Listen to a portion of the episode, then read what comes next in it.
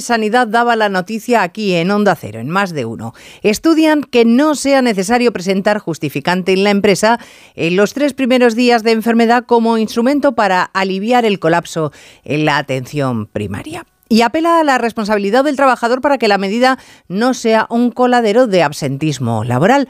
Como parche podría funcionar, pero como parche, porque el colapso de la sanidad pública ha empeorado con la gripe, desde luego, incluso se podría haber mitigado hablando antes de mascarillas.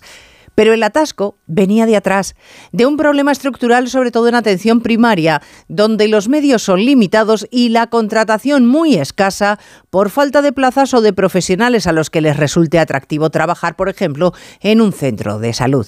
Y de pediatría ni hablamos.